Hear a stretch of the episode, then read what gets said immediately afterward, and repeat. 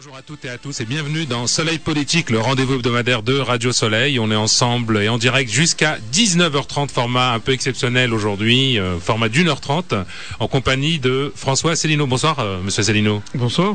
Voilà, bienvenue. Vous, vous allez donc être interrogé par euh, Moustapha Kessous. Ah bon? Bonsoir. Bonsoir, Moustapha. je savais pas. Voilà, journaliste au Monde. Et puis Karim euh, Bouamran, le chroniqueur politique, qui va nous rejoindre dans quelques instants.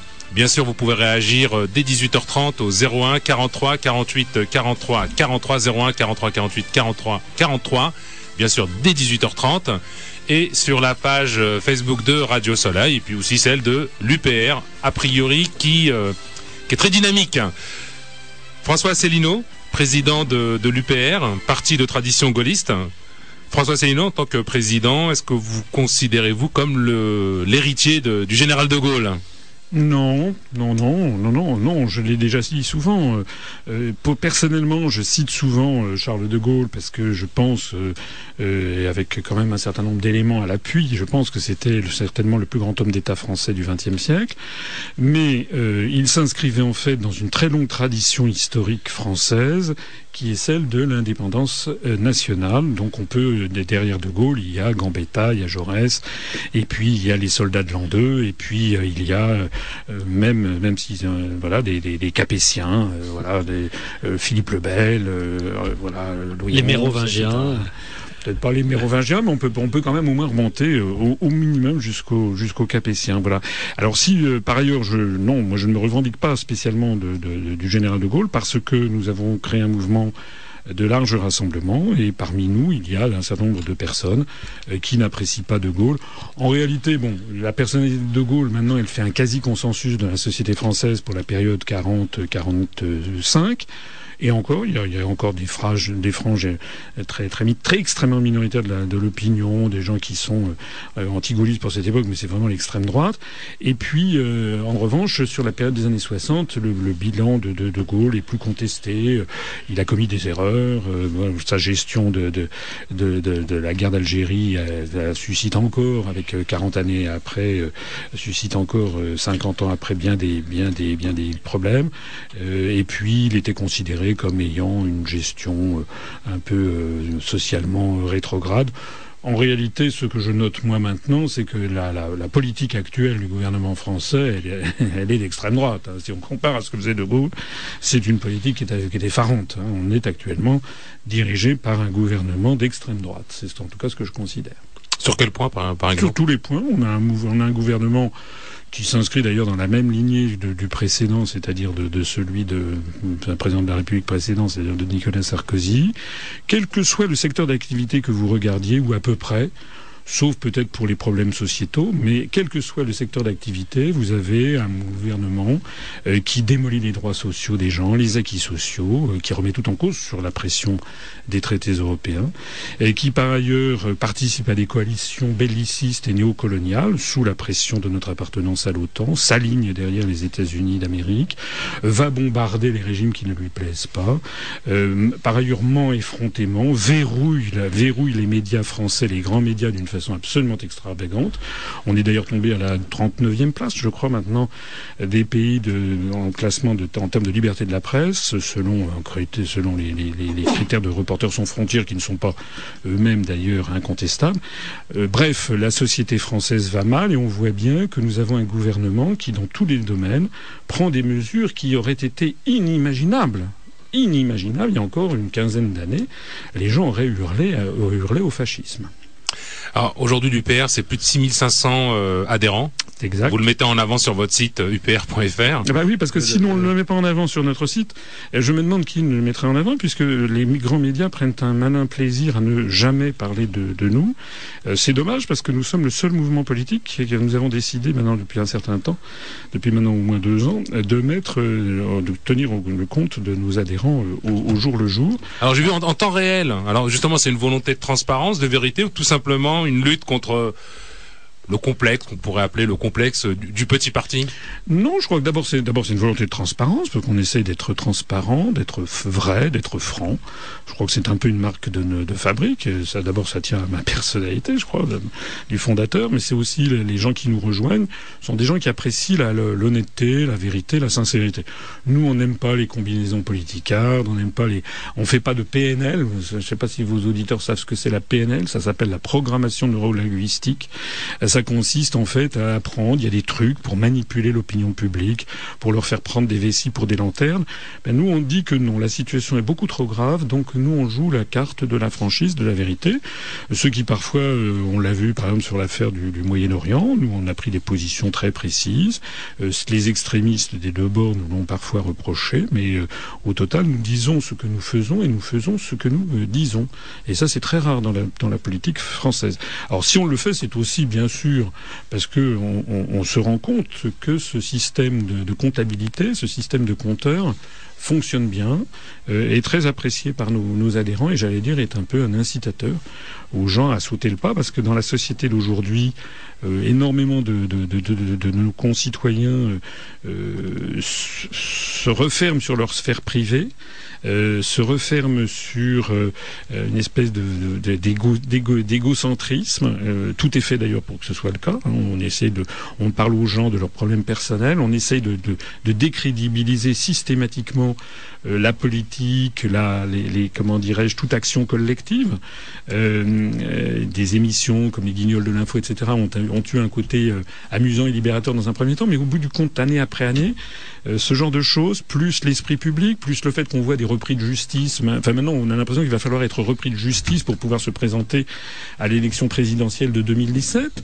Euh, donc, euh, voir ce genre, ce, ce, panorama de la société politique française, de l'extrême droite à, l'extrême gauche, qui est, qui est quand même particulièrement vermoulu, euh, eh bien, les gens, ça les dissuade de faire de la politique. Et euh, c'est donc très difficile de, ré, de faire revenir les, les Français vers la politique. Nous, on pense qu'ils ne peuvent revenir qu'à la condition qu'on tienne un langage de vérité. Alors justement, comment vous expliquez votre, votre carence euh, de présence dans les médias, euh, et particulièrement les médias audiovisuels? Est-ce que vous vous sentez bâillonné? Est-ce que... bah, Je pense que nous faisons partie, paraît-il que ça n'existe pas, mais tout le monde sait que ça existe, je pense que nous sommes sur une liste, un blacklisting. Par exemple, mais qui, a établi ce blacklisting? Écoutez, je ne sais pas, mais c'est peut-être vous qui allez me l'expliquer. Ah, je sais pas. Non, mais je sais. pas. vous êtes, je crois, journaliste au Monde. Oui. Mais je suis pas au service politique. D'accord. Euh... Non, mais c'est quelque chose. vous allez peut-être leur poser la question. Nous sommes un mouvement politique qui s'est créé il y a plus de sept ans. Nous avons fait, nous avons été l'un des douze mouvements politiques français à présenter des listes dans les huit circonscriptions interrégionales aux européennes. Nous avons fait plus de voix que le NPA de M. Besancenot.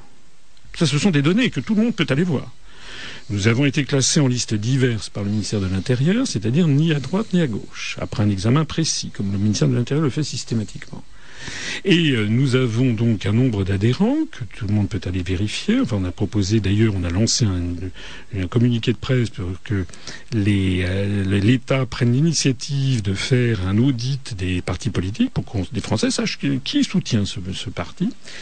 Euh, eh bien, en sept ans et demi, le journal Le Monde, le quotidien de référence, n'a jamais trouvé un millimètre carré de son journal pour parler de nous. Voilà. C'est quand même très étrange quand vous voyez les articles de journaux qui sont dans ce journal, qui sont consacrés à des sujets quand même assez futiles, ou quand euh, c'est ça revient en boucle constamment, constamment, Madame Le Pen, futile, le Front National. Pas totalement. Et, et alors, mais... je veux pas faire uniquement le procès non, du non. journal Le Monde. Ah merci, je dis, gentil. non, non, mais par exemple, par exemple, on a des adhérents, euh, on a chez nous des, des gens qui sont suivants sur le site du, du Figaro. Le courrier, des, le courrier du Figaro là, sur le site internet. On a, on a fait les tests. Hein. On va faire, on va le faire d'ailleurs avec l'huissier bientôt. Vous postez un truc en, en mettant UPR, c'est supprimé dans les cinq minutes. Vous pétez le même poste en, en, en citant la même, le même texte, en mettant Front de gauche ou Front National, ça passe. C'est bizarre. Ou DLR, pas ça passe. C'est quand même très curieux. C'est-à-dire que le modérateur est anti-UPR Écoutez, je ne sais pas. Je vais vous montrer. Nous allons faire des voilà, et puis vous allez m'expliquer ce qui se passe. Voilà. Et justement, avant de, bah justement, j'en profite pour accueillir Karim euh, Bouhamran. Bienvenue, Karim Mais il y a des garde-fous pe- pendant les élections. euh, les- pendant les élections, il y a des garde-fous. En l'occurrence, est-ce le CSA. Donc bah, ça veut dire que avons- normalement, le temps de parole, vous l'avez. Non, parce que nous avons non parce que le CSA a défini un autre truc maintenant. Ça s'appelle le concept d'équité, non plus d'égalité. L'égalité, c'est l'égalité. Quand on dit voilà, il y a égalité entre les candidats. euh, Par exemple, à l'é- à l'élection présidentielle de 1965, il y avait une égalité. C'est-à-dire tous les candidats. Tout le monde passait en prime time. Euh, Non, tout le monde avait droit à la même. Maintenant, le, le CSA a défini un concept d'équité, c'est-à-dire en fonction de, en fonction de quoi? À partir du moment où il n'y a plus d'égalité, on, on bascule dans le subjectif. Est-ce que ça peut Voilà. être une stratégie politique de dire finalement on est un peu boycotté euh, pour être un peu marginalisé, pour dire finalement nous on dit la vérité et comme on dit la vérité, les autres n'aiment pas l'entendre, donc on gêne, donc venez vers nous parce que nous nous avons euh, les, les solutions. Eh écoutez, C'est ce que dit aussi un peu Marine Le Pen. Elle dit Ah non, toujours mais on non, est. mais- Non non attendez, je fais pas le parallèle, mais pas du tout. Mais elle, elle elle dit euh, nous sommes euh, boyco- boycottés, on ne nous aime pas. Mélenchon dit parfois aussi la même chose. En plus, il envoie parfois vilipender la presse. Je me dis, est-ce que là, ça peut être aussi une stratégie? Non mais il y a pas. Écoutez, la meilleure façon de, de me contredire, obtenez de moi avec. Je ma- regarderai dans les archives. Bah, obtenez avec ma, avec l'un des responsables politiques de votre journal. Je suis prêt à lui donner une interview en, en première page ou même en dernière page ou même en page euh, 17. Je suis prêt à donner une interview au journal Le Monde. Vous verrez comment ça se passera. On vous dira non. Voilà. Et moi, je sais que nous avons, un- nous avons des communicants qui en permanence essayent d'avoir, de passer. Si effectivement, vous avez raison de rappeler que lorsqu'il y a eu les élections européennes, nous sommes intervenus, le, le CSA a dû taper du poing sur la table. Et c'est comme ça que j'ai fini par être reçu quatre minutes par Jean-Jacques Bourdin sur RMC, qui d'ailleurs s'était fait un malin plaisir pour me recevoir en même temps que le parti du vote blanc, qui n'a, je, je, je, ne veux pas le critiquer, mais enfin, il a, beaucoup, beaucoup, beaucoup moins d'adhérents que nous. Ça n'a rien à voir. Et voilà. Donc c'est, en réalité ce dont on, ce que l'on s'est, ap- ce dont on s'est aperçu, c'est que nous avons des journalistes qui font leur travail, et notamment, et c'est très notable dans tous les médias de la bande FM, dans, enfin dans un certain nombre de médias de la bande FM, mais également dans les médias de province, on passe assez facilement dans des journaux, dans des radios locales, et vous croyez-moi que à chaque fois qu'on le demande on- et qu'on obtient, on y va. Euh, en revanche, on a sollicité un nombre de fois incalculable les grands médias, les grandes télévisions, euh, voilà, c'est extrêmement, c'est extrêmement Et difficile. pourquoi Pourquoi ils disent non? Ah mais ça je ne sais Pourquoi pas. euh, Bah si, à part le nom, vous, pourquoi ils vous, ils refuseraient votre présence euh, Mais c'est pas c'est quand même pas à moi de répondre. Pourquoi est-ce qu'on ne Bah, veut pas me recevoir bah, Généralement, vous euh, quand vous quand vous sollicitez quelqu'un et on vous dit non, vous cherchez pas ça. Non mais ils ne disent pas non. Ils vous disent pas non. Ils vous disent Ils euh, une disent autre non. fois, bientôt. Voilà, on vous rappellera bientôt. Oui, non, on- voilà. on- oui, oui, euh, voilà. S'il y a Monsieur, comment il s'appelle là, le- sur RTL, Monsieur Apathy. Monsieur Apathy avait dit à l'un de, mes collaborateurs, mais il n'y a rien. Et non, on a, oui, oui, on connaît très bien, c'est parce que on envoie nos, nos communiqués de presse à des milliers. Parce que vous faites vraiment, vous, On vous en passez pas dans les médias, dans Non, les médias on en fait beaucoup. télé, mais par contre, vous faites un véritable buzz sur Internet. Ah oui, mais on envoie Et ça, ça les attire pas en termes de. Bien sûr que si. que- attendez, quand on fait un communiqué de presse, on sait, on a un système, on passe par une, Ne serait-ce que pour des questions un prestataire de service, on sait qu'on a plusieurs centaines, parfois 800, 900 journalistes qui ouvrent systématiquement nos, nos communiqués de presse. C'est quand même curieux qu'il y ait autant de journalistes qui ouvrent des communiqués de presse et que, et que, et que personne ne nous... Enfin, C'est le fruit défendu. Mais j'en sais rien, moi, je ne sais personne pas. ne lit les euh, communiqués de presse, peut-être aussi.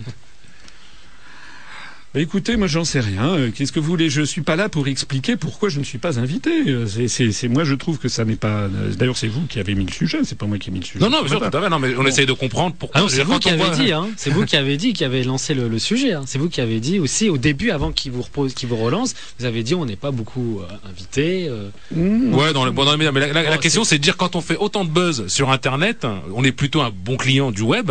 Comment on a du mal Pourquoi on n'est pas aussi facilement transposable Moi, je vais vous dire le fond de ma Transposable pensée. Le les- fond de ma pensée, Quand vous que dites des vérités, vous n'êtes pas un bon le- client, non, vous le faites pas fond rire. Le fond de ma euh, pensée, c'est que nous présentons un certain nombre de particularités qui sont très, très, très gênantes pour, pour le système.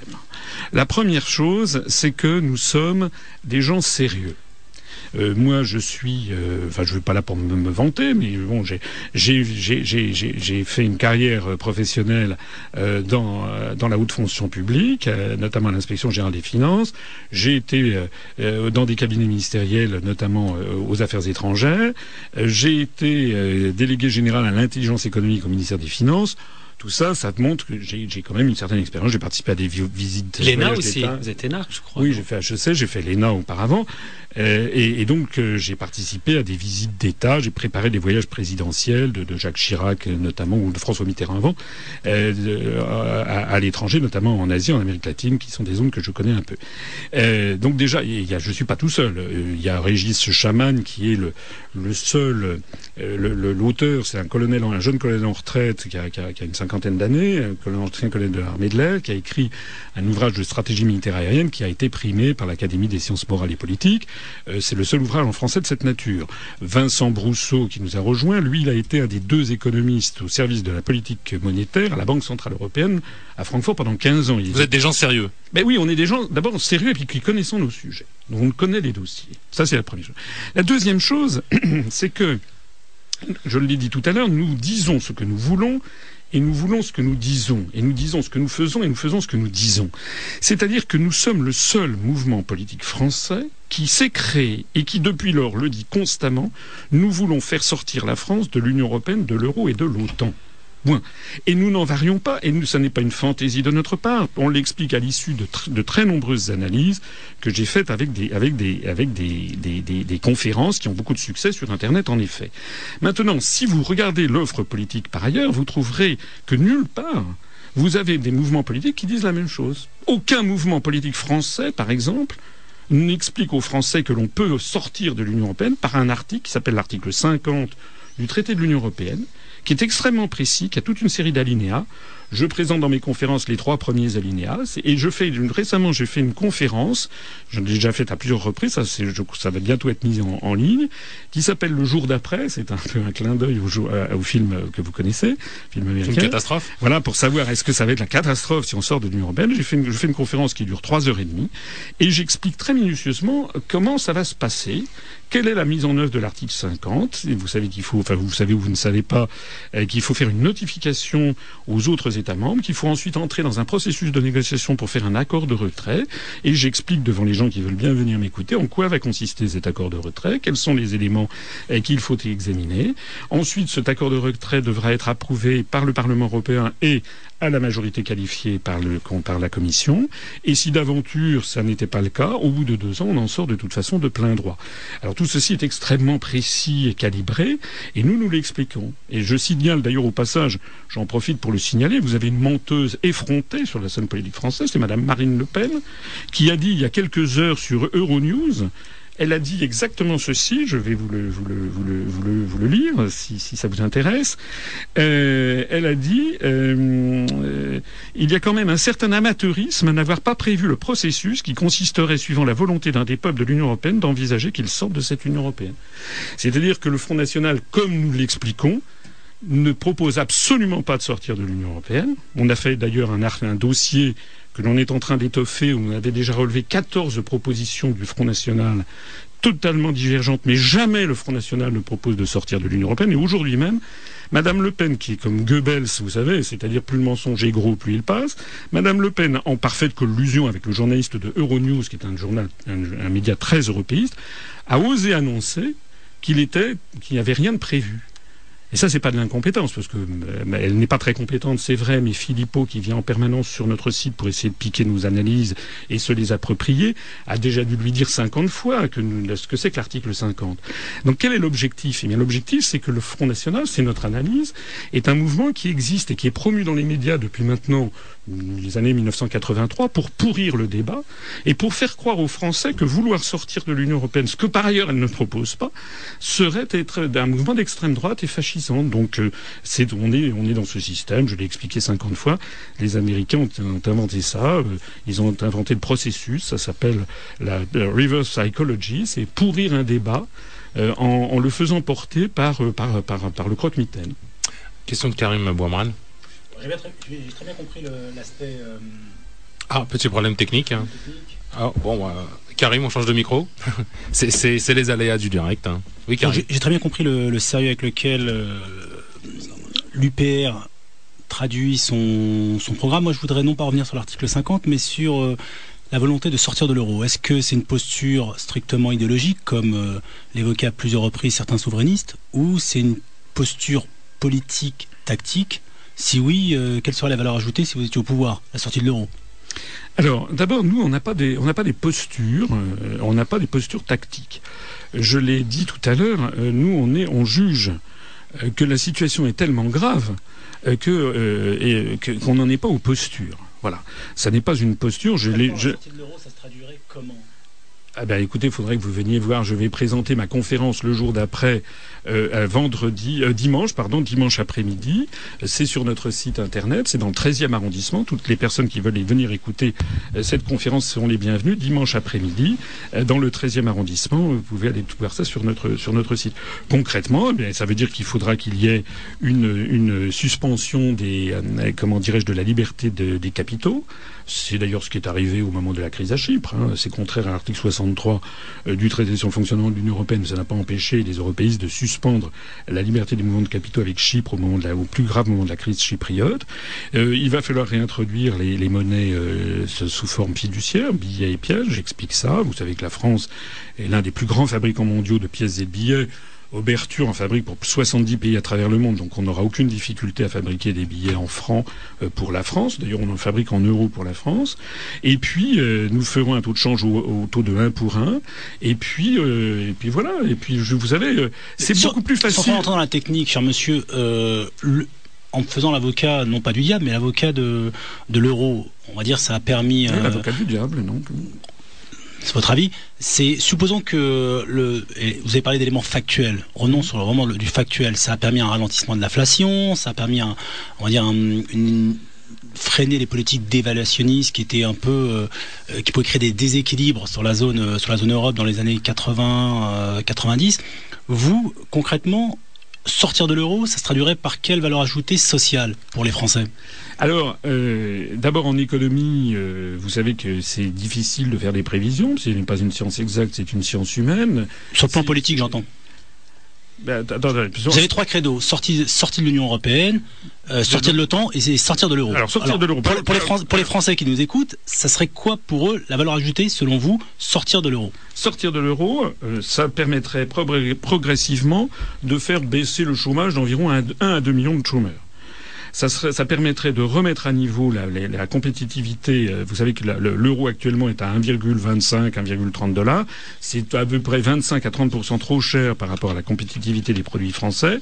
Si on sort de l'euro, qu'on récupère la monnaie nationale, il faudra espérer que ça s'accompagne d'une dévaluation, enfin d'une dépréciation. Il n'y a plus de dévaluation maintenant en taux de change flottant, une dépréciation de l'ordre de 25% de la monnaie par rapport au cours pivot du dollar. Alors vous allez me dire, ça va renchérir les importations. Oui, ça va renchérir les importations. j'allais dire c'est pas forcément automatique, mais mais, mais, ça, en gros, ça va quand même renchérir les importations. C'est vrai, mais ça va faire baisser considérablement le prix de nos exportations.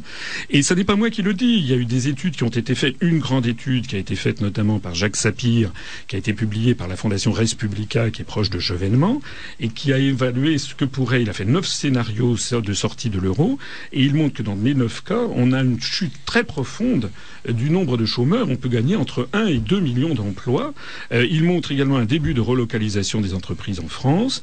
Il montre que l'impact sur les, économies des ménages serait assez faible, une petite inflation qui de l'ordre de 4 à 5% pendant les deux trois premières années avant de retrouver un niveau normal. Le bilan serait en réalité tout à fait extrêmement positif.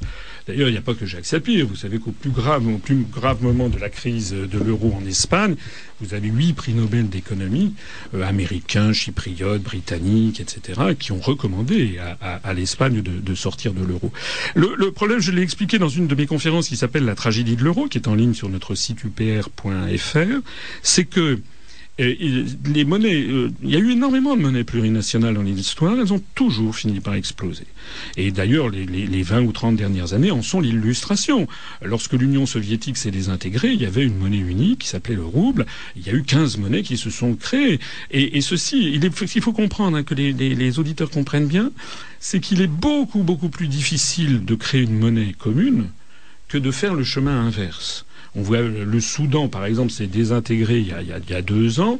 Le Sud-Soudan, c'est l'un des pays les plus pauvres du monde. Toc, il a créé sa monnaie nationale en quelques, en quelques semaines. Euh, donc c'est beaucoup plus facile, surtout lorsque on est dans la situation actuelle qui a été voulue délibérément dès le début par les Allemands, c'est que c'est facilement réversible, puisque tous les pays de la zone euro, et la France en particulier, ont conservé leur banque centrale nationale et en fait leur monnaie nationale, puisque nous n'avons pas une monnaie unique, nous avons une monnaie euh, commune. Hein. Mais j'ai vraiment, excusez-moi d'insister là-dessus, mais j'ai vraiment du mal à, saisir le, fond de votre pensée. Est-ce que véritablement le sens de votre politique, elle est vraiment idéologique? On sort de l'euro pour revenir sur, euh, un côté souverainiste qui a été évoqué dans les années 70 par plusieurs euh, héros de ce, du souverainisme à la française? Ou est-ce que derrière vous dites voilà, je ne suis pas forcément contre la monnaie unique, mais il s'avère que compte tenu de la situation politique euh, actuelle, c'est le meilleur moyen d'arriver à une régression du chômage. Parce que franchement, c'est pas euh, pas très clair. Hein, je, trouve que c'est au contraire extrêmement clair. Euh, je, je, dirais c'est un mélange des deux. Quoique je ne dirais pas que c'est de l'idéologie, nous c'est du pragmatisme. D'ailleurs, je signale au passage que nous récusons le terme de souverainiste, que nous trouvons ridicule. Nous ne sommes pas un mouvement souverainiste. Souverainiste, ça fait ridicule. Ça fait comme si on était libertiste parce qu'on était pour la liberté, droit de l'homiste parce qu'on était pour les droits de l'homme. C'est dépréciatif. Hein, nous, nous sommes un mouvement de libération nationale.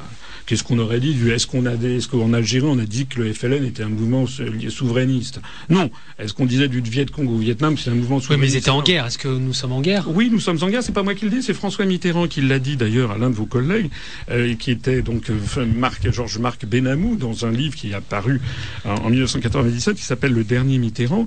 Et c'est une des dernières confidences de Mitterrand au journaliste Georges Marc Benamou, qui était à l'époque journaliste au Nouvel Observateur.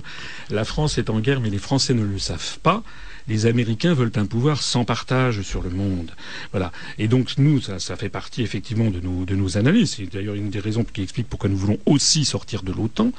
C'est que, euh, pour revenir à la question qui a, été faite, euh, nous voulons sortir de l'euro pour récupérer notre démocratie.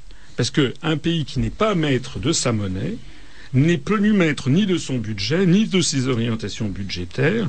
Et, donc, en définitive, il y, a une, il y a une mécanique effroyable qui se met en place qui a d'ailleurs été voulu par les concepteurs de l'euro, qui savaient que ce serait une situation instable. Et la mécanique, on la voit, elle est en train de broyer notre démocratie. C'est-à-dire que euh, le, ministre français des Finances n'est plus qu'un zombie qui est désormais euh, qui obéit au claquement de doigts de la Banque centrale européenne à Francfort et de la Commission européenne à, Bruxelles. C'est-à-dire que euh, ça n'a plus ça n'a plus de sens que les Français votent. Voilà. D'ailleurs, c'est la même chose en Italie, en Espagne.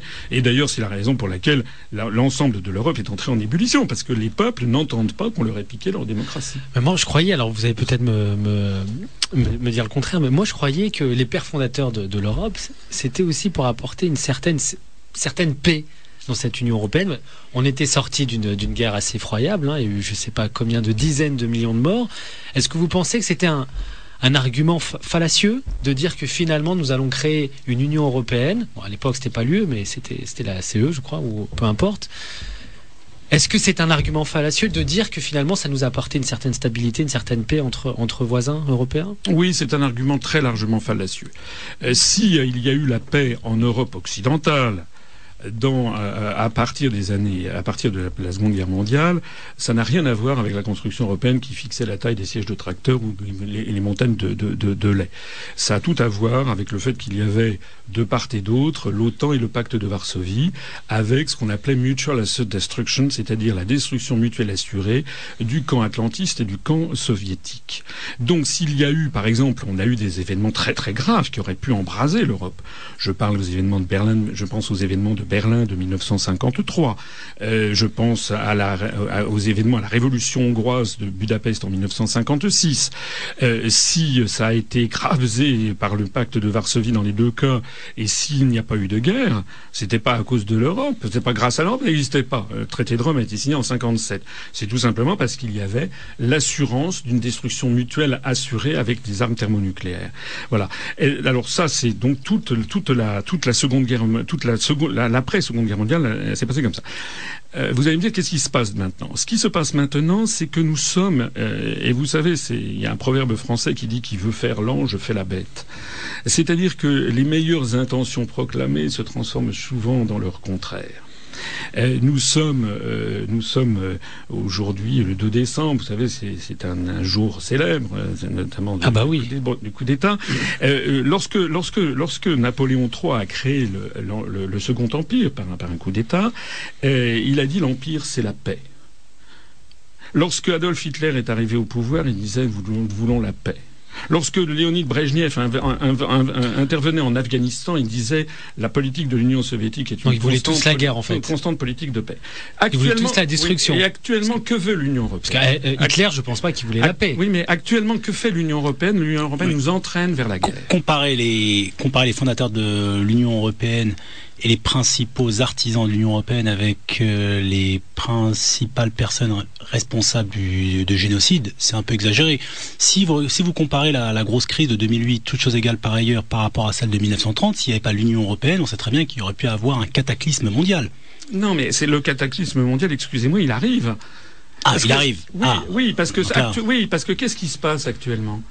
Actuellement, nous sommes entraînés vers des conflits de plus en plus massifs, avec notamment les pays du monde arabo-musulman et le monde russe et orthodoxe. Nous sommes en train, nous sommes le seul mouvement politique qui attirons l'attention sur le fait que, vous savez, l'histoire ne se répète jamais, elle bégaye tout le temps. Nous sommes en train de reconstituer exactement les conditions qui nous ont débouché sur la guerre de 1914. Donc ce sera un choc des civilisations. C'est-à-dire qu'en 1914, la France avait signé une alliance avec l'Empire des Tsars.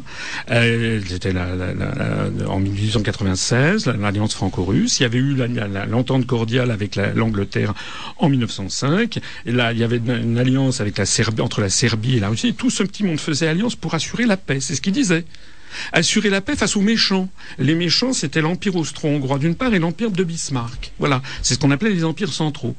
Et lorsqu'il y a eu l'affaire de Sarajevo et les courts-circuits ensuite qui s'en sont, qui en ont découlé, et ce jeu des alliances automatiques, il y a eu une personne en France, c'était Jaurès, qui a dit arrêtez tout, arrêtez tout, on ne va pas s'entraîner vers la guerre. Et c'est comme ça que ça s'est passé. Et eh bien maintenant, la situation de nos jours, c'est la même, sauf que, comme les ruses de l'histoire, c'est que c'est plus les mêmes lieux.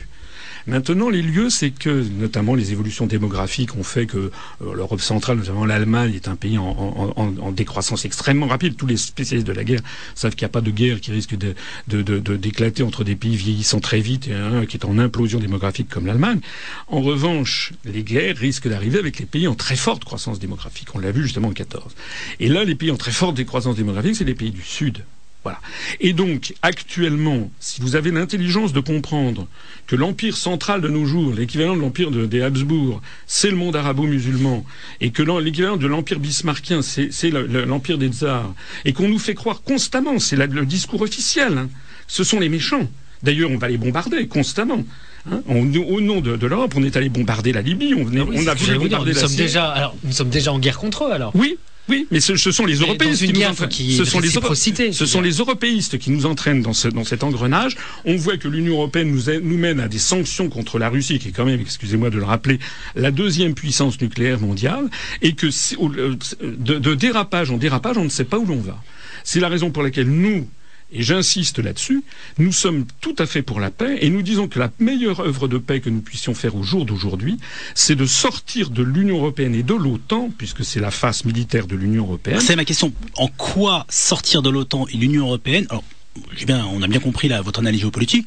On peut ne pas la partager ou on peut la partager, mais en quoi le fait de détricoter l'Union européenne et sortir de l'Union européenne et de l'OTAN, ça permettrait de revenir dans un havre de paix?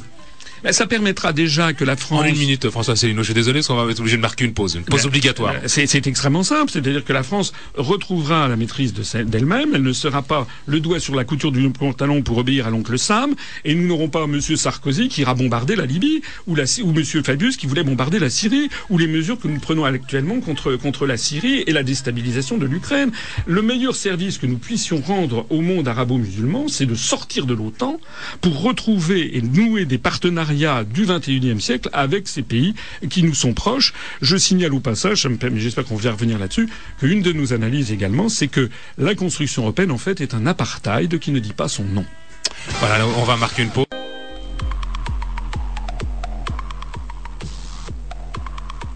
Soleil politique de 18h30 à 19h30 tous les mardis sur Radio Soleil. Toutes vos réactions 01 43 48 43 43. C'est à vous de retour dans Soleil Politique, émission spéciale en compagnie de François Célineau. Bonsoir euh, François Célineau. Bonsoir. Voilà, donc euh, échange euh, rude en compagnie de... non, non, pas rude, non, non. Courtoisie républicaine. Courtoisie et intéressant. Et intéressant. Voilà, en compagnie de Mustapha Kessous et de Karim Bouhamran.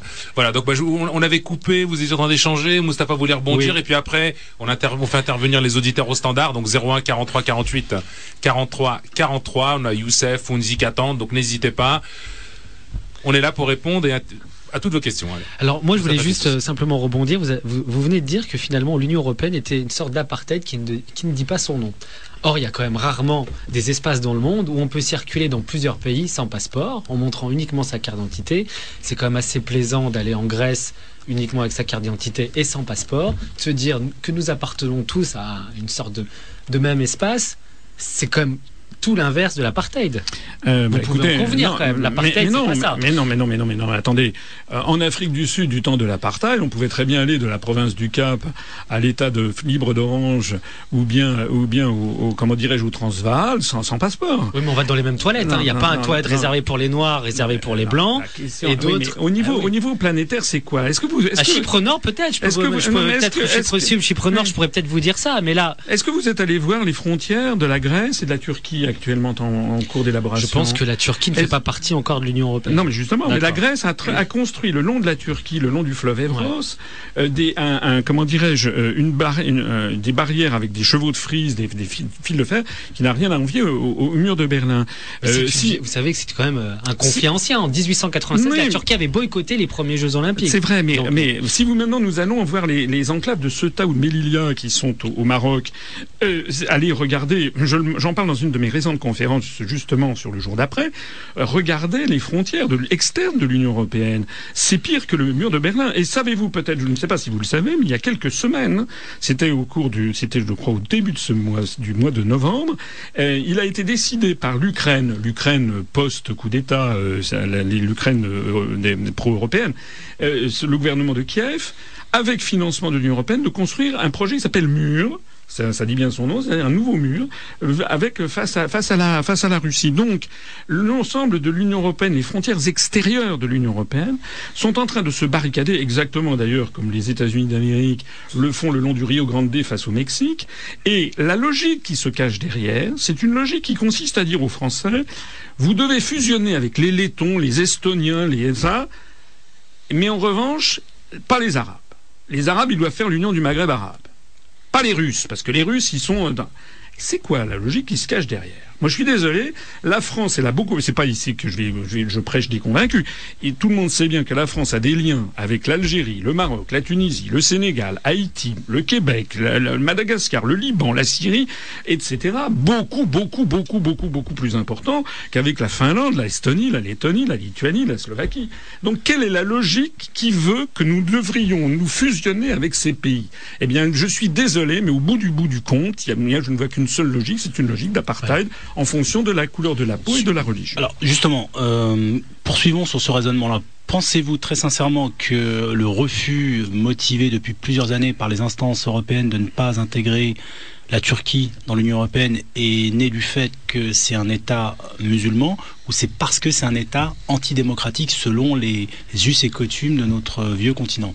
Non, ça, c'est le côté, le côté démocratique, ça, c'est une plaisanterie de garçon de bain. Euh, tout le monde s'en fout.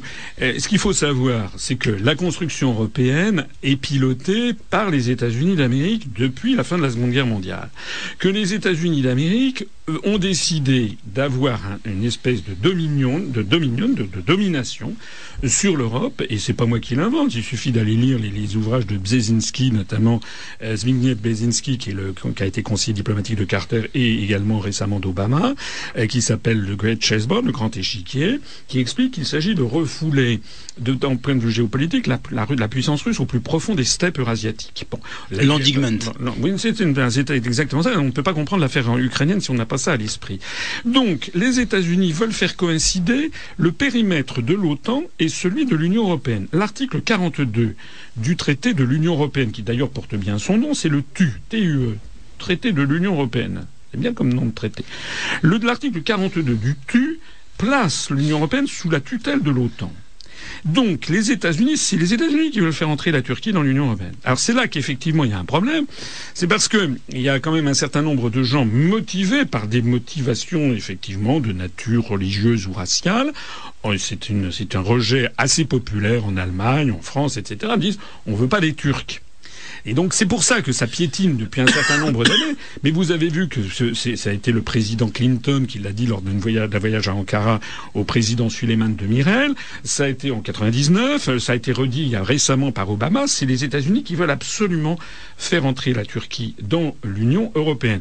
Et je vous signale que la Turquie suit actuellement un processus d'intégration. Elle a reçu au nom des fonds dits de mise à niveau 6 milliards d'euros sur les huit dernières années. Comme la France paye à peu près un sixième du budget de l'Union européenne, ça veut dire que les Français ont versé un milliard d'euros à la Turquie pour que la Turquie entre dans l'Union européenne.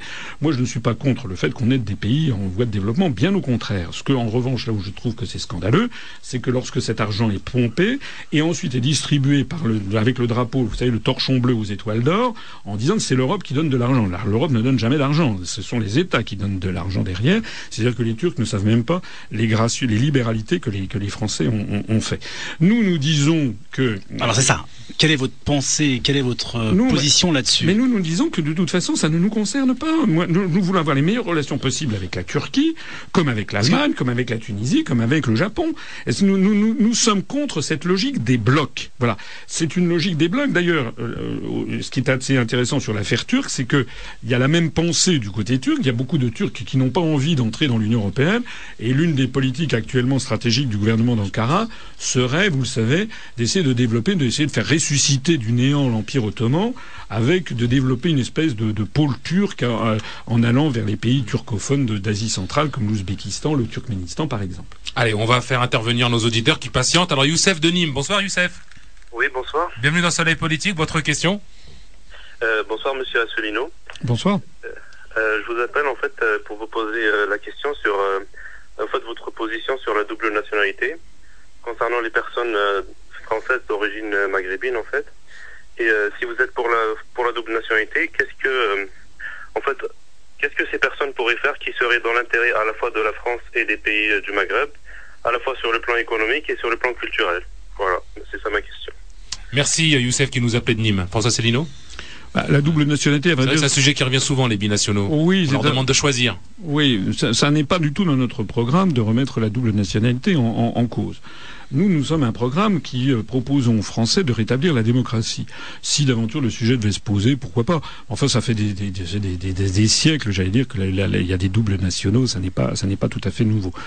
Euh, ça serait déjà un petit peu. je trouve qu'il je trouve que le débat peut se poser en revanche pour des gens qui euh, occuperaient des fonctions de, de, responsabilité. Je trouve par exemple que euh, un ministre, un président de la République ou un ministre des Affaires étrangères qui aurait une double nationalité, je trouve que ça, ça c'est déjà, déjà plus plus contestable par exemple, Kofi Yagan, euh, l'ancien ministre sous Mitterrand, euh, qui, euh, qui avait secrétaire d'État, Kofi Yagan, merci, qui, avait cherché à, devenir président, du, Togo. président du Togo.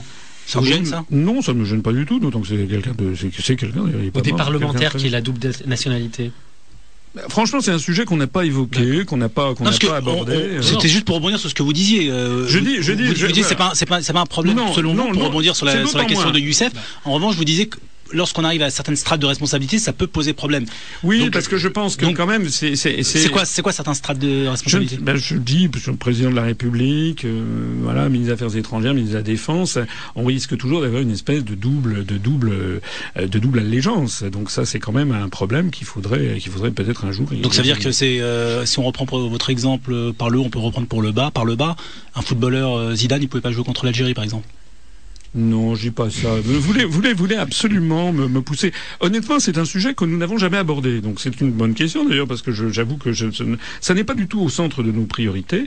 Mais il y a une deuxième partie dans sa question la deuxième partie dans sa question, c'est que euh, effectivement, nous avons des liens. Avec le c'est pas, c'est pas avec vous, c'est pas à vous, je vais le dire. Mais je suis allé euh, l'été dernier en mariage de, de, de, de quelqu'un qui est membre du bureau national de, l'UPR, Karim Serran, en Algérie. Bon, euh, bah, je suis désolé. Quand on va en Algérie ou comme quand on, on vous a donné le visa pour aller en Algérie. Oui, j'ai eu le visa. je me suis promené. D'ailleurs, j'ai pas été décapité, pour tout vous avouer. Eh, bien, euh, lorsque je suis allé me, me promener, c'est, c'est des pays qui sont quand même, enfin voilà alors il y a eu il y a eu les, soubresauts de l'histoire, c'est vrai. Il y a eu des douleurs de part et d'autre. Bon, tout ça. Mais maintenant, le, temps commence à passer. Le temps commence à passer. Ça fait maintenant 40, 50 ans après la guerre d'Algérie. Il n'y a pas du tout le même contentieux, comme vous le savez, avec la Tunisie et le Maroc. Et, je trouve au, troisième millénaire, nous, nous sommes en faveur d'un, de, redonner euh, de, de, de, comment dirais-je de la de la puissance à nos liens avec nos anciennes colonies, mais cette fois-ci sur un mode qui ne soit plus le mode néocolonial ou autre. C'est vraiment un pôle de résistance, notamment à l'impérialisme culturel anglo-saxon. C'est en tout cas comme ça que je le que je le vois. Alors, il y a des gens qui disent tout de suite ah oui vous voulez reconstituer la France-Afrique etc. Non, bien sûr que c'est scandaleux la France-Afrique comme on a pu le dire, c'est-à-dire des collusions euh, entre les dirigeants. D'ailleurs on m'a posé, je suis allé sur Radio Africa numéro 1, quelqu'un qui m'avait posé la question, qu'est-ce que vous pensez du franc CFA Nous, comme nous sommes très logiques avec nous-mêmes, je, je, dis que le franc CFA a vocation à exploser un jour, comme l'euro, et donc nous, on est tout à fait en faveur du, du démantèlement du franc CFA. Mais ce qu'il ne faut pas non plus, c'est que, à contrario, c'est devenu maintenant une espèce de tarte à la crème, au nom de ne plus vouloir la France-Afrique. Maintenant, la France est en train de, de, déguerpir de, de l'Afrique et d'être remplacée par l'Amérique-Afrique ou la Chine. Ça fait très longtemps ça déjà. Hein. Même par et, et, nous, nous sommes et nous disons que c'est que c'est contraire à nos intérêts nationaux, que c'est contraire aussi aux intérêts nationaux bien compris des pays d'Afrique, je le pense profondément, et puis c'est contraire à l'affection, à l'affectivité, aux liens, aux liens notamment migratoires que, que, que, révèle cet auditeur, mais aussi commerciaux, touristiques, linguistiques, culturels et, et, j'en passe. Euh, on va, euh, oui, non, parce que je voulais. il y avait aussi une question qui était peut-être euh, cachée euh, dans celle qu'a posée euh, Fauzi, c'était est-ce que vous, seriez pour Non non, oui, Youssef Oui, c'est Youssef. Ah ouais, parce que j'ai vu euh, Fonzi, Fonzi c'est prochain. c'est euh, c'est la question des droits de vote des, pour les immigrés aux élections euh, locales. Pour les, étrangers. pour les étrangers. Pour les étrangers, pardon. Ouais. Est-ce que non, ça, ça, je ne, ça, enfin, là aussi, notre programme ne se prononce pas là-dessus, mais là, pour le coup, j'y suis défavorable. Vous êtes défavorable. Oui, parce que je considère que la... donc ils peuvent payer des impôts, mais participent toujours pas à, la vie euh, de la collectivité. C'est le, c'est le cas partout. Hein, la réciprocité. Non, il y a dans des pays où il y a la il y a, il y a des cas de vote où on vote pas tout court. On vote pas tout court. Par exemple, ça n'est pas, ça n'est pas le cas dans les pays, dans les pays du Maghreb, par exemple, la réciprocité. Et, et deuxièmement euh, ce qu'il faut favoriser, je pense, c'est l'adoption de la nationalité, qui d'ailleurs en France est quand même très facile. Euh, non, non. Elle est moins facile. Ah non, ah non, non. elle est moins facile qu'elle ne l'a été. Non, mais c'est-à-dire que vous avez, vous avez, vous avez introduit votre propos en parlant de, sérieux. Euh, effectivement, encore une fois, sur, sur, le plan géopolitique, sur le plan économique, on ne peut ne pas partager. En revanche, c'est argumenté, c'est basé sur des éléments politiques. En revanche, on ne peut pas dire aujourd'hui que l'accession à la nationalité française, je parle d'un département comme le 93, c'est une gageure c'est impossible aujourd'hui, et je vous ramène des cas concrets, 10 ans, 15 ans, 20 ans de demande, c'est très compliqué aujourd'hui de par les process administratifs que par les... Euh, les euh, vous avez parlé d'apartheid, il y a une véritable discrimination. C'est sûr que quand on est finlandais marié avec euh, un, un, franco-français cadre, c'est plus facile d'accéder que lorsqu'on s'appelle Touré, on est, on est, on est marié avec un eh bien, eh bien, je vais vous dire deux choses. D'abord, c'est fâcheux, cette situation est fâcheuse. C'est la réalité. Je, je trouve que... Et deuxièmement, moi, je ne suis pas au Parti Socialiste comme vous, c'est-à-dire que vous devriez vous tourner vers les dirigeants de notre pays actuel, que vous soutenez, en leur demandant des comptes. Ce n'est pas à moi qui suis dans l'opposition qu'il faut en demander. Non mais j'entends bien, j'entends bien. Et euh, l'appartenance au Parti Socialiste n'a rien à voir là-dessus. Vous disiez que c'est facile d'avoir la, la nationalité française. Et je vous réponds, Parti socialiste ou pas, aujourd'hui, ce n'est pas facile. Non, Alors on peut, on peut, on peut, on peut, on ne peut, on ne peut ne pas, on ne peut ne pas être pour le droit de vote des étrangers. Et personnellement, personnellement parce que vous me mettez en cause en tant que socialiste, personnellement, je suis pour, mais il faut malheureusement le deux tiers du congrès. Du, du congrès. En revanche, on ne peut pas affirmer qu'il est facile aujourd'hui d'accéder à la nationalité française. C'est totalement inexact. J'ai commis un, un, peu un lapsus. Je voulais surtout dire que, notamment, euh, la France, comme vous le savez, avec le droit du sol, quand vous êtes né en France de parents étrangers, vous avez facilement la nationalité ensuite à l'adolescence. Alors c'est vrai, ça c'est quand même automatique quasiment aussi. Il suffit de la, de la demander. Euh, ce qui est vrai, là où je, je suis d'accord avec vous, c'est que ça s'est complexifié beaucoup et de façon à mon avis tout excessive pour pour pour des pour des euh, pour des gens qui sont qui sont adultes. Encore faut-il, euh, enfin voilà. Encore une fois, moi, moi, je ne suis pas. euh, euh, je trouve mon appartenance, mon appartenance à quel parti que ce soit n'a rien à voir avec le fait Bah que oui, c'est long parce que ça remonte même, à parce 30 que- ans. oui, donc euh, c'est un argument. Non, mais c'est un argument, c'est un argument bateau. Vous êtes parti socialiste, donc vous ne pouvez pas. Bon, effectivement. Non, mais euh, qu'on soit, qu'on de gauche, de droite, les faits sont les faits. Aujourd'hui, lorsqu'on est étranger et lorsqu'on veut procéder à une naturalisation, c'est compliqué, quel que soit le parti auquel Je- on. D'accord, je disais ça pour relativiser le, le ton un peu agressif que vous C'était pas du tout agressif, c'était factuel. Allez, je m'en excuse, on va accueillir Funzi de Strasbourg. Bonsoir, euh, Funzi. Oui, bonsoir. Euh, Alors- je- Bienvenue dans Soleil Politique. Votre question à François Asselineau Oui, bonsoir, monsieur Asselineau. Bonsoir. Et bonsoir à tous. Euh, moi, je m'interrogeais surtout, en fait, par rapport à, à- aux relations avec la Russie, euh, que la France a, a toujours voulu positives, euh, historiquement, hein, et qui là semble dégénérer pour cause d'Ukraine, euh, sur pression des, des États-Unis. Donc nous, on est entraînés dans ce mouvement-là. Vous dénoncez très bien cette chose-là. Euh, par contre, comment fait-on pour en sortir? Parce qu'effectivement, les élections présidentielles sont dans longtemps. Il y a effectivement d'autres élections qui vont venir entre-temps, mais, euh, mais vous, à quel moment est-ce que vous pensez qu'on peut avoir notre mot à dire pour dire qu'on ne veut pas euh, finir par faire une guerre à, à la Russie? Écoutez, euh, j'avoue que je ne sais pas très bien quoi répondre à, cette euh, à cette question. Euh, ce qui est sûr, c'est que d'abord, d'abord, il y a voudrais une- toute petite chose. C'est pas tout à fait vrai de dire que la, Fran- la France a toujours été en bon terme avec la Russie. Euh, Charles de Gaulle, on va dire encore que je, une fois que je le cite, mais Charles de Gaulle disait disait à, à Alain Perfit cette phrase que je crois, cette pensée que je crois très profonde. À chaque fois que la France a été en bon terme avec la Russie, ça a été des grands moments de l'histoire de France. Et à chaque fois qu'elle n'a été en mauvais terme, ça a des, mauvais moments. Il faisait d'ailleurs dater le début du déclin de la puissance française, de, l'invasion de la Russie par euh, euh, de la Russie d'Alexandre Ier par, par Napoléon euh, au début du XIXe siècle. De fait, si vous reconnaissez, si vous voyez bien les choses, lorsque la France a été en guerre avec la Russie, c'était en général la France était en plein déclin. Je citais tout à l'heure Napoléon III, euh, c'était lui qui a fait justement la guerre avec. euh, il avait promis l'empire, c'est la paix. Il s'est mis avec les Anglo-Saxons et puis il a fait la guerre de Crimée justement. En Crimée, il n'avait pas affaire à des soldats ukrainiens, mais à des soldats russes. On sait comment l'empire, le Second Empire s'est terminé. On sait très exactement quelle était la position de, la France de Pétain, euh, qui, était contre l'URSS, etc. Je regrette que nous retombons dans ces travers. D'ailleurs, à chaque fois, ce sont des gouvernements euh, qui sont de nature fascisante, qui s'opposent à la, à. Alors, pour répondre maintenant à la question euh, de, cet auditeur, je partage son impatience. Simplement, il y a des gens souvent qui me disent mais vous vous êtes trop légaliste, vous respectez le droit, vous n'y arriverez jamais, etc. Mais je dis comment voulez-vous qu'on fasse autrement? Euh, Moi, il y a des gens qui me disent il faut descendre avec les armes dans la rue, mais je dis mais allez-y, euh, allez-y donc. Il faut être raisonnable. Les Français sont dans un état d'apathie en ce moment. Euh, C'est pas seulement à cause du journaliste de RTL, c'est qu'ils sont dans un état effectivement complètement une espèce de lavage de cerveau permanent. Jean-Michel appréciera. Ben, qui m'invite et puis euh, voilà, on aura une discussion, une discussion à la, à la- à la- à- au micro. Euh, nous avons affaire, nous avons affaire à, à- à un, véritable lavage de cerveau qui a été mis au peuple français.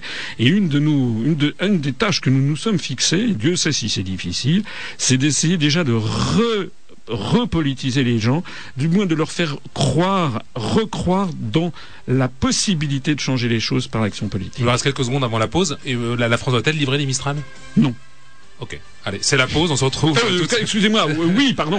Ah voilà, je me disais, tiens. Non, non, là, excusez-moi. Donc, la, France doit livrer les Mistral. La France doit la livrer, Russie. la, France doit livrer les Mistral. On a fait plusieurs communiqués sur cette question. Excusez-moi, je pensais à autre chose. La France doit livrer les Mistral à la Russie. On a fait plusieurs communiqués là-dessus. C'est absolument scandaleux qu'on ne les livre pas. Et j'observe d'ailleurs que ceux qui ont dit qu'il fallait pas les livrer, notamment Alain Juppé, sont en fait en train de préparer l'élection présidentielle de 2017 pour se faire bien voir des Américains. Il est 19h, on va marquer une pause et puis on se retrouve euh, tout de suite en compagnie de François Asselineau, euh, Kessous et Karim Bouhamran. À tout de suite. Allez, de retour dans Soleil Politique en compagnie de François Asselineau, président de l'UPR, Moustapha Kessous du journal Le Monde et Karim Bouhamran, chroniqueur politique et apparenté PS. Non, pas parenté. euh, ah non, abso- non, absolument pas. J'assume totalement mon, euh, mon, mon statut de, de- de socialiste dans la sphère euh, privée et politique. En revanche, là, je suis pas là en tant que socialiste, je suis là en tant que chroniqueur politique. Moi, j'avais une question. Et à cet égard, c'est la raison pour laquelle euh, j'ai- loué, j'ai loué la qualité des analyses géopolitiques. Ça fait 59 Ah, minutes. Moustapha avant ça- de prendre ça- le standard ouais. Malika Paris qui patiente depuis un moment et Bernard du Tarn-et-Garonne. L'UPR nous, nous, nous rend euh, nationaux. Hein. Parce Ah qu'on oui. est essentiellement à Paris, Marseille, Nancy, Saint-Etienne, donc euh, par la grâce de de- d'Internet. hein. Non, ça fait euh, une petite heure qu'on qu'on discute, qu'on débat. Euh, J'ai l'impression, quand vous parlez, qu'on ne vit pas dans, en démocratie, qu'on vit dans une sorte de dictature qui ne dit pas son nom pour le coup. Est-ce que c'est le cas ou c'est pas le cas? Est-ce que je me trompe ou je me trompe pas? Non, je crois que c'était tout à fait vrai. Donc la démocratie est un leurre. Faudrait réinventer. Je, je dirais, je dirais qu'on est dans la démocratie du mensonge. C'est-à-dire qu'il y a une démocratie de, formelle. Les gens, effectivement, ils vont, ils prennent, ils vont prendre, mettre leur bulletin de vote, etc. Mais c'est une démocratie du mensonge parce que les médias sont très, très largement verrouillés. On le disait tout à l'heure. Euh, il y a également, vous savez, ces études qui ont été faites par les Américains qui montrent que plus vous passez à la télé, soit en direct, soit parce que les journalistes parlent de vous. Parce qu'il y a aussi tout ce bruit de fond.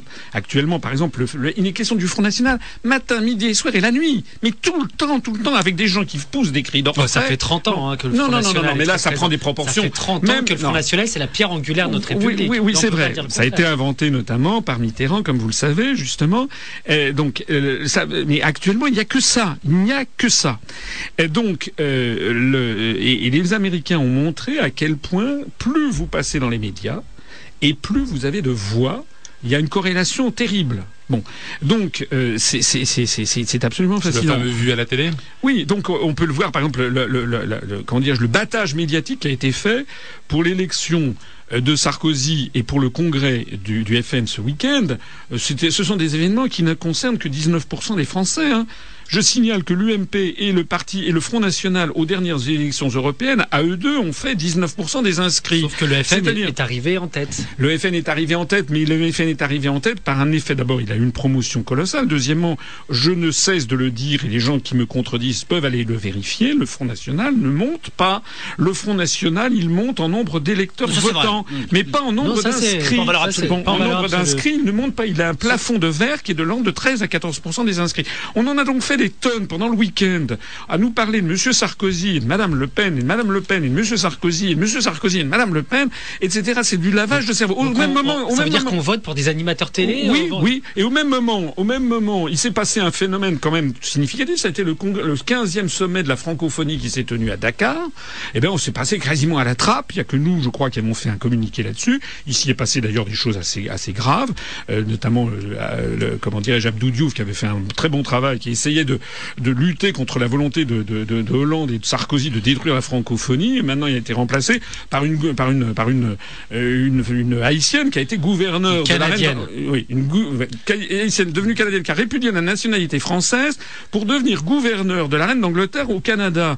Et elle a, c'est-à-dire une, une organisation purement coloniale, hein, elle est gouverneur de gouverneur britannique au Canada, c'est-à-dire le chef de, le, le chef de, enfin c'est, purement honorifique, mais enfin, euh, et d'ailleurs elle n'a absolument pas aidé quoi que ce soit. D'ailleurs le, le- le Québec et, et- et le Nouveau-Brunswick où on parle français.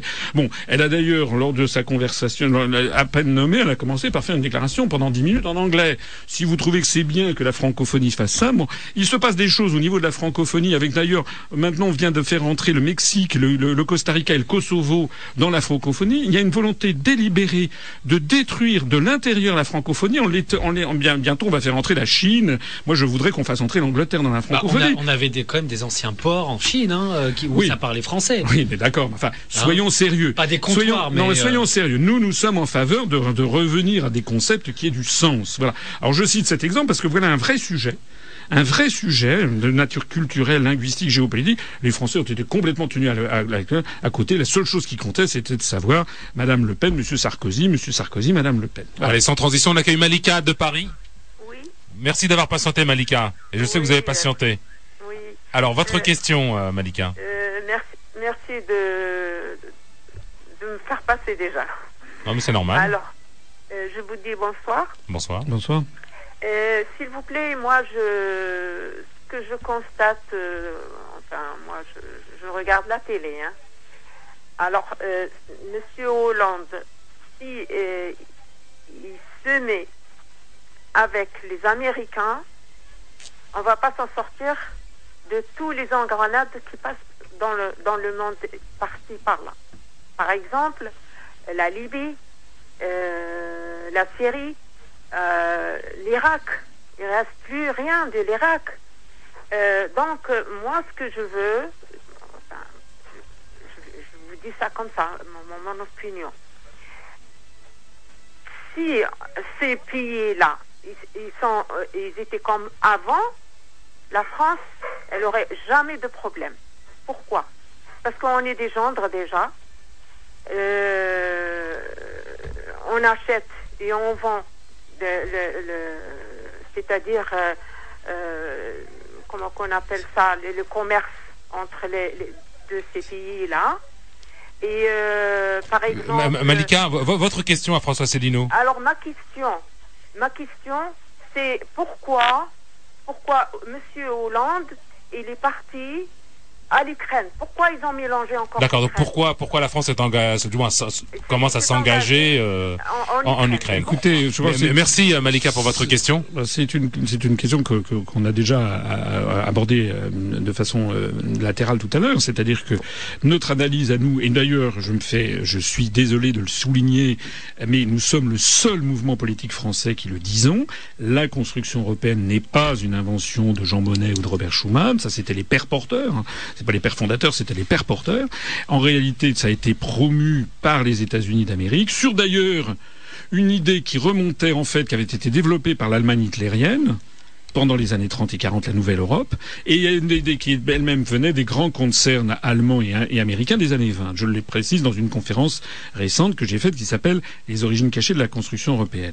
Donc ce qui est terrible, mais vraiment terrible, Oui, c'est que la France, elle était, le, le- elle avait le magistère moral au Moyen-Orient.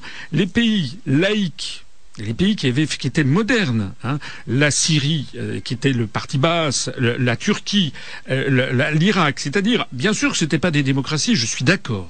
Mais enfin, si on parle de démocratie, euh, allons parler aussi de la démocratie du Bahreïn, où les manifestants sont mis, sont mis en prison pe- pendant dix ans parce qu'ils ont manifesté contre, contre la, monarchie, ou bien parlons d'Arabie Saoudite, où l'on, lapide les femmes adultères, etc., et où on, on décapite à tour de bras. Pourquoi on ne parle jamais de l'Arabie Saoudite et du Bahreïn? Parce que c'est le siège des États-Unis d'Amérique. Et nous sommes en train d'aller contre nos intérêts les plus fondamentaux. Nous avons participé à la destruction de ces régimes laïques pour faire quoi? Quelle a été au bout du compte la destruction de l'Irak, la destruction de, de la Libye et le, fait de la Syrie, on ne sait pas très bien où ça en est. En fait, les Américains veulent détruire les États-nations pour avoir des foyers de purulence, pour ensuite qu'il n'y ait plus d'États qui puissent s'opposer à leur domination. Voilà, on pourrait d'ailleurs dire bien des choses sur qui se cache derrière l'État islamique, qui finance, qui fournit les armes, qui entraîne les pilotes. Au passage, si j'avais quelque chose à dire, c'est que nous nous souhaiterions que le, le gouvernement français fasse son mea culpa et réouvre son ambassade à Damas, que nous avons fermée, et avec des positions absolument scandaleuses qui ont été prises par M. Fabius, il devrait présenter ses excuses, parce que non, il ne s'agit pas d'un soutien, euh, bien sûr, mordicus au régime actuel de, de Bachir el-Assad, mais enfin, nous avons le, le- le régime de Bachir el-Assad, il est ce qu'il est, mais ce que nous avons mis, hein, enfin ce que les Occidentaux ont mis à la place, en, en- en- en- à la place, il faut voir ce qui, est- ce qui est en train d'arriver, c'est bien pire encore. Et, Et les on- 200 000 morts d'Alep, par exemple, qui ont été bombardés par, euh, par le régime d'Assad, c'est euh, qu'est-ce qu'on fait là-dessus? Ben, les 200 000 morts, ça c'est vous qui dites, qui avancez ce, ce Alors, ce chiffre. sont les chiffres qu'on peut voir circuler dans, Oui, les, mais que dans voilà. les agences de presse. Je- Oui, oui, oui, voilà. Donc, si vous voulez, euh, ça, ça fait comme c'était comme également. Encore une fois, j'ai pas dit que Bachir el-Assad était un, était quelqu'un de Non, je pose la question, attention. hein, je Mais j'ai dit, j'ai que nous n'avons d'abord sur ces sujets, nous n'avons toujours que des informations extraordinairement biaisées, venant que d'une seule source, hein, et que je dis que moi je me rappelle être allé en Irak du temps de Saddam Hussein, c'était une dictature, c'est vrai. Saddam Hussein a- était un tyran, c'est vrai qu'il exécutait quelques centaines de personnes par an, c'est vrai. Et qu'est-ce qu'ont fait les Occidentaux? Il y a eu plus d'un million de morts, et maintenant c'est un pays qui est entièrement détruit. Et la, et la, et la, et- et la Libye de Kadhafi, c'était pas une les démocratie, c'est Occidentaux exact. sans la France. C'était oui, mais grâce à Ah, qui il faut quand même le et dire. grâce à qui? Parce que justement Chirac et Villepin en 2003 ont refusé ça. Ils se sont d'ailleurs opposés au deuxième pilier de Maastricht, qui est parce que normalement nous aurions dû aller avec les autres pays. Et là, la question de Malika, elle est quand même très juste. C'est que en réalité, notre appartenance à l'Union européenne, c'est ce que je disais tout à l'heure, est en train de nous entraîner vers ces conflits. Donc que ce soit Hollande, Sarkozy, Tartemuche, Oui, Barbemolle, est capable etc. de, on est capable de ne pas être entraîné. Mais non, parce que Bah maintenant, si, mais non. regarde, déjà en 2003, nous avons Mais non, mais attendez, mais parce que- certaine oui, mais non, manière. mais L'Union européenne nous a pas Oui, mais parce que c'était, oui, mais c'était parce que c'était encore Chirac. D'autant plus qu'il n'y a pas une véritable C'était en- politique européenne, C'était euh, une encore- politique de défense commune. C'était quand même encore Chirac. Bon, mais maintenant, c'est pas avec les paltoquets qu'on a à l'Élysée qu'on peut changer quoi que ce soit. Allez, on accueille tout de suite Bernard euh, au standard de- qui nous appelle de Tarn-et-Garonne. Bonsoir Bernard, bienvenue. Bonsoir, euh, monsieur Adri. Euh, merci de m'accorder un peu de temps euh, sur votre antenne. Mais merci d'avoir euh, patienté surtout. Alors on vous écoute. Bonsoir, monsieur Asselineau. Bonsoir, monsieur Kessou. Bonsoir, monsieur Boimran. Bonsoir, Bernard. Et tout d'abord, euh, je remercie Radio Soleil de- d'accorder du temps de parole à monsieur Asselineau, qui est un monsieur qui apporte, euh, la parole de monsieur Asselineau apporte euh, beaucoup d'air frais et nous change de ce que l'on entend habituellement sur nos médias dominants. Donc ma question pour monsieur Asselineau, euh, actuellement, sur, notre, sur le territoire de notre République, nous assistons à quelques mouvements insurrectionnels qui font pas la une des journaux, hein, bien sûr. Euh, nous voyons des citoyens qui euh, notamment au drapeau de l'Union européenne et qui décrochent ce symbole de l'Union européenne sur les frontons des mairies ou sur euh, les façades des écoles publiques. Voilà, le drapeau européen qui est un symbole de l'UE que je tiens quand même à rappeler, la France ne fait pas partie des 16 pays signataires de la déclaration 52 annexée au traité de Lisbonne et donc euh, la France n'a pas reconnu des symboles n'a pas officiellement reconnu les symboles de l'Union européenne. Ça, je pense que c'est quelque chose qui doit aussi être su. Voilà. Donc, euh, je voudrais savoir, Monsieur Asselineau, euh, que pensez-vous de toutes ces actions qu'on pourrait qualifier d'insurrectionnelles, pourquoi pas, donc contre l'un des symboles de l'UE, qui est le drapeau azur aux étoiles d'or. Merci Bernard pour votre euh, question. François Célineau. Alors, euh, par principe, nous, nous sommes un, mouvement, euh, c'est un de, notre, de nos traits caractéristiques, nous sommes extrêmement respectueux du droit. Donc, en général, les, ce qui viole le droit, nous n'y sommes pas favorables. Notamment, par exemple, nous sommes très attentifs à sortir de l'Union européenne par l'article 50. J'explique dans cette conférence pourquoi c'est très important d'ailleurs de le faire. On peut d'ailleurs pas sortir de l'euro sans sortir de l'Union européenne. Il n'y a aucune clause de sortie dans les traités, etc.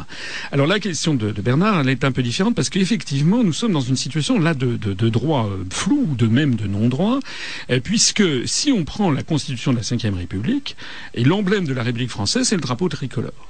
Donc ce drapeau bleu aux étoiles d'or est un drapeau qui s'est immiscé, que nous nous impose, mais qui n'a en fait aucune existence constitutionnelle en France. Et effectivement, dans le traité de, Lisbonne, la France n'a pas reconnu ces symboles.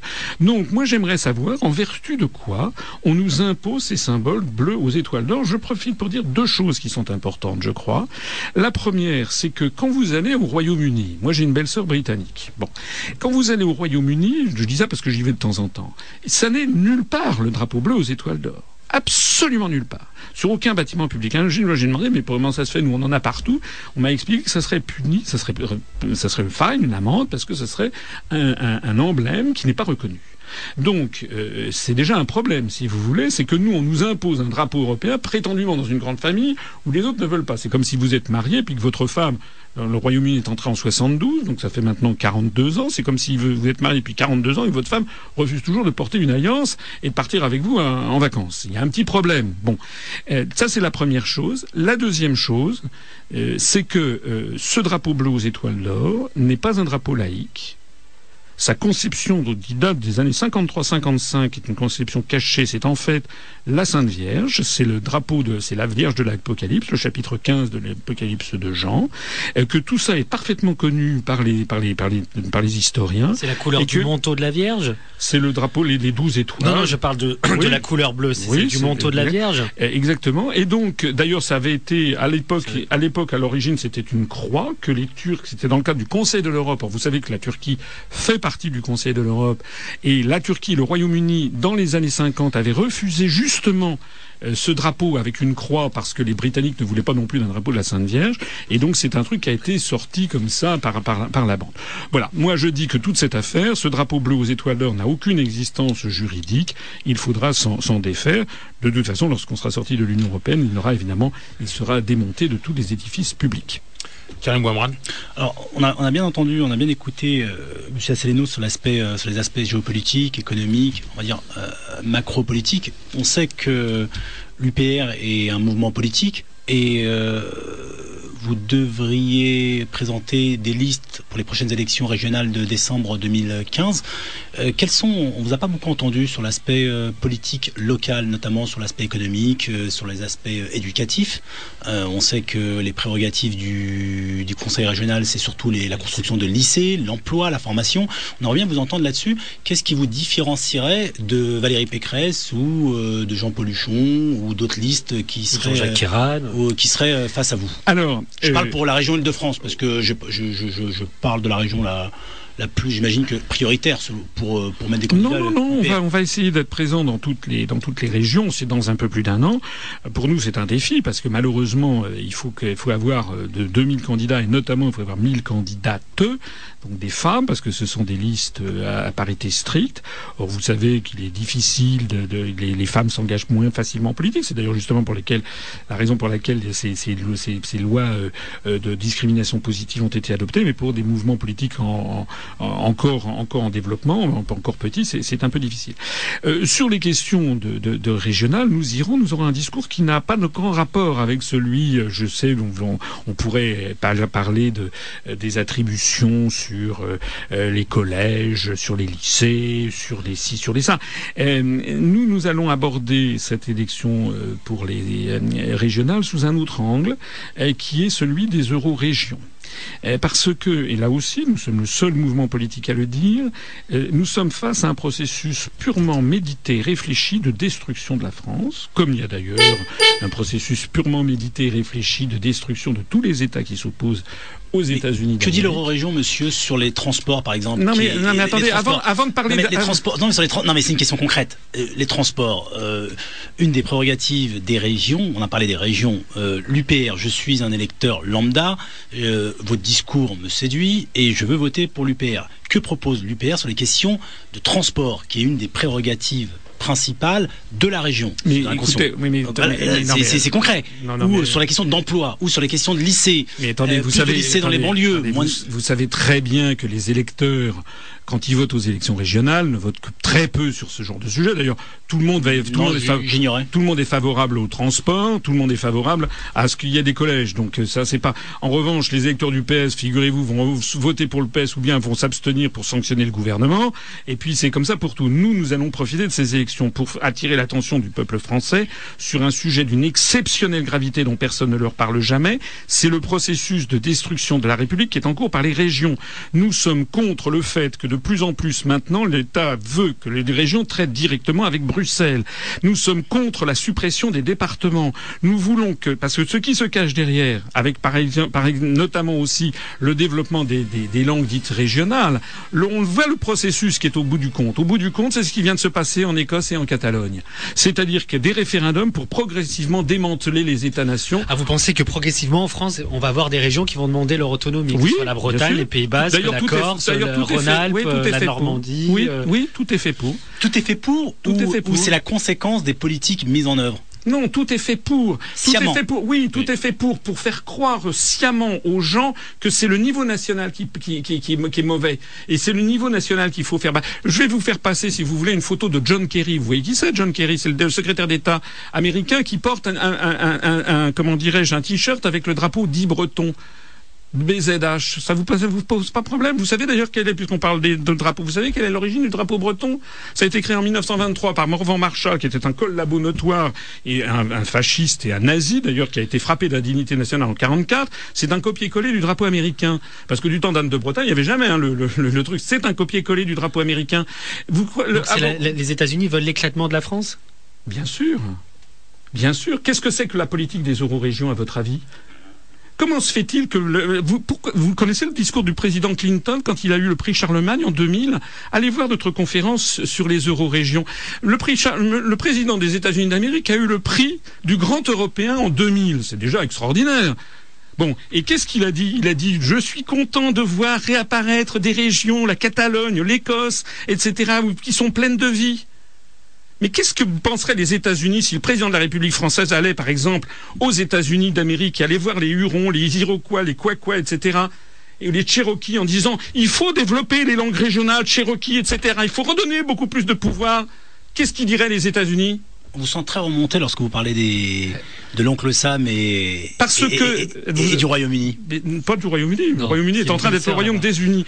Mais parce qu'il y a derrière une volonté délibérée. Et cette volonté, c'est exactement la même qui se produit sous d'autres formes avec ce qui s'est passé en Union soviétique, avec actuellement ce qui se passe en, en Chine. Tous les pourtours de la Chine sont attaqués de la même façon. Vous croyez que ça sort d'où, Occupy, Occupy, euh, Hong Kong? Ça sort d'où? D'où viennent les financements? Tout le monde sait que c'est Georges Soros qui est derrière. Allez, il nous reste vraiment quelques minutes et on va, va pas se quitter sans poser une question sur les présidentielles 2017 qui a priori sont, euh, sont votre objectif, François Célineau. C'est l'un des objectifs. Mais vous des savez, moi, je suis pas comme d'autres qui passaient leur temps à se raser, euh, à se raser, vous savez, euh, en se rasant, à pas penser à la Qui pense à la présidentielle. en se rasant. Se Faudrait que j'y- faudrait que j'y Voilà. pense. hein. Bon, moi, je suis pas comme ça. J'ai créé ce mouvement politique, et là, je suis vraiment très sérieux. Je l'ai créé. Les gens qui m'ont rejoint, c'est ma grande fierté, c'est que nous sommes un mouvement digne, de gens droits, des gens qui, euh, vous savez, ce que la différence entre un politicien, un politicard et, et un homme d'État. Un politicien, c'est quelqu'un qui pense à la prochaine élection. Un homme d'État, c'est quelqu'un qui pense à la prochaine génération. Nous, nous sommes convaincus que la situation est vraiment très grave parce que c'est la France dont nous sommes tous redevables de- d'un patrimoine exceptionnel. Euh, c'est la France qui maintenant est directement menacée de destruction. Notre niveau de vie, notre indépendance, notre liberté, notre langue, notre culture, etc. Les questions climatiques, c'est dommage, on n'a pas évoqué tout sur les est- questions environnementales. Tout est attaqué. Et donc, et donc, effectivement, j'essaierai d'être à l'élection présidentielle de 2017. Je dis j'essaierai parce qu'il faut déjà avoir les 500 parrainages. Euh, Je pense qu'on les aura. À La différence de 2012, on était encore tout à fait un petit parti, euh, mais on avait 700, euh, 700 adhérents en, 2000, en 2012. J'ai- Donc là, comme on fois a- 10 là depuis. il y en a dix fois plus. Et je pense qu'en 2000, fin de, début 2017, je pense qu'on on aura, si tout va bien, on aura peut-être 20 000 ou 25 000 adhérents, euh, puisque c'est une, c'est quelque chose de sans cesse croissant. Et puis à ce moment-là, ben, nous verrons. euh, voilà. Alors, je suis persuadé d'une chose. ça Je vais va- vous dire. Je vais vous oui, dire. Et ça m'amène à. Si nous avions, si j'avais accès aux médias de façon raisonnable, je parle des médias de grande diffusion, les médias comme vous, vous, vous faites votre travail de démocratie. Mais je dis, si j'avais un accès correct, normal, dans un pays qui se prétend démocratique aux médias de grande diffusion, si notamment j'avais la possibilité de, la possibilité de débattre avec Madame Le Pen, ou avec Monsieur Mélenchon, ou avec euh, Monsieur, euh, Soyons fous, Nicolas Sarkozy. Non, mais je suis Monsieur d'accord. Sarkozy. Je suis complètement eh bien, je pense, vous verriez, vous verriez l'évolution de- brutale de la situation politique en France. Donc, eh, alors peut-on être président de la République française en étant contre l'Union européenne? Alors, avant de répondre, on va écouter un extrait. C'est Jacques Chirac en 1979. Bougez Mahadri sur Radio Soleil, Soleil politique.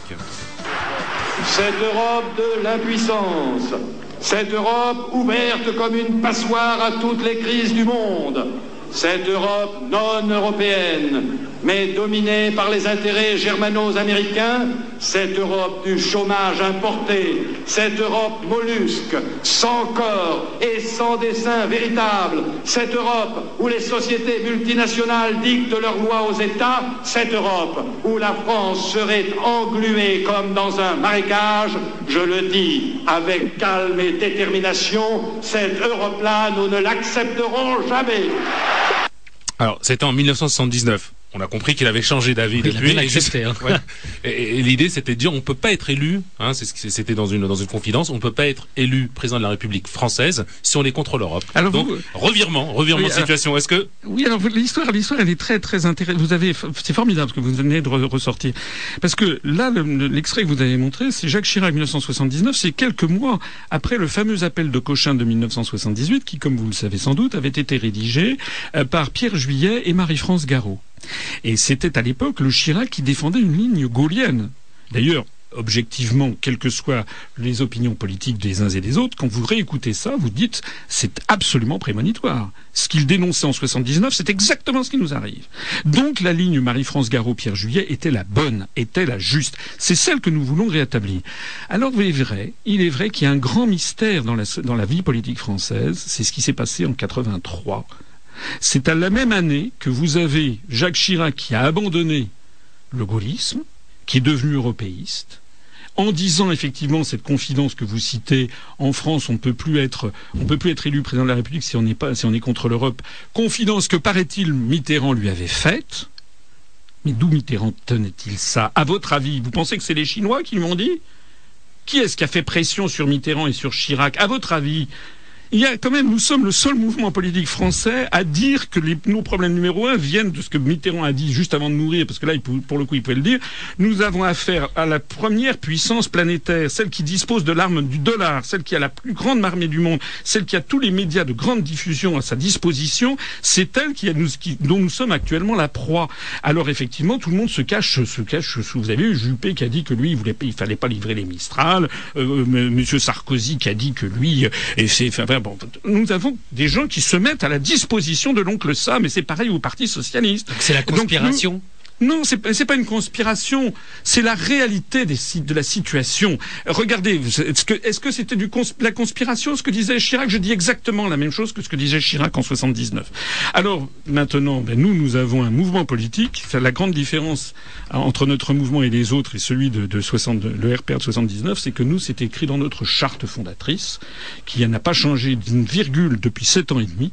Notre objectif est de sortir de l'Union européenne, de l'euro et de l'OTAN, et je ne suis que le premier adhérent ce mouvement politique. Si demain je décidais de dire ah ben finalement vous savez en fait il faudrait une autre Europe et si ça, ben je recevrais d'un seul coup 99% euh, des cartes me seraient renvoyées et ou alors j'aurais simplement les gens qui me vireraient. Ils auraient bien raison de me virer de mon poste de président.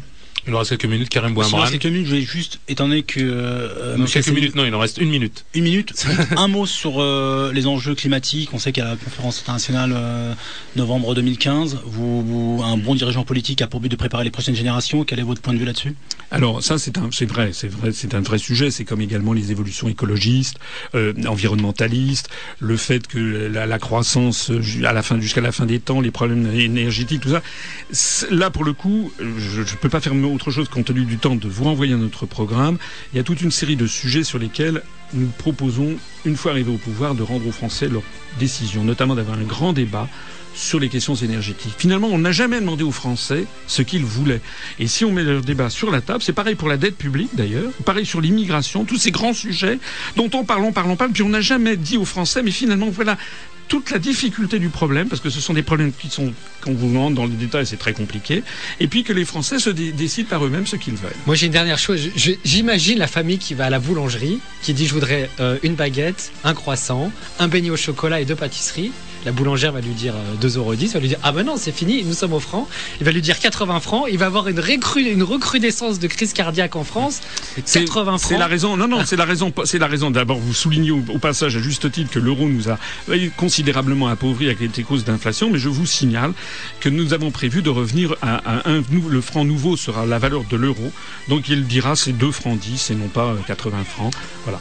Et c'est terminé. Merci François Asselineau, président de l'UPR. Merci euh, Karim Bouamra. Merci, merci Moustapha Kessous. Merci euh, Saléha pour euh, la technique.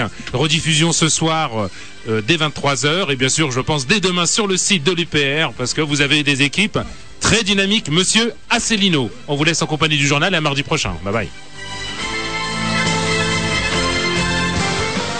Bougez Mahadri sur Radio Soleil, Soleil Politique.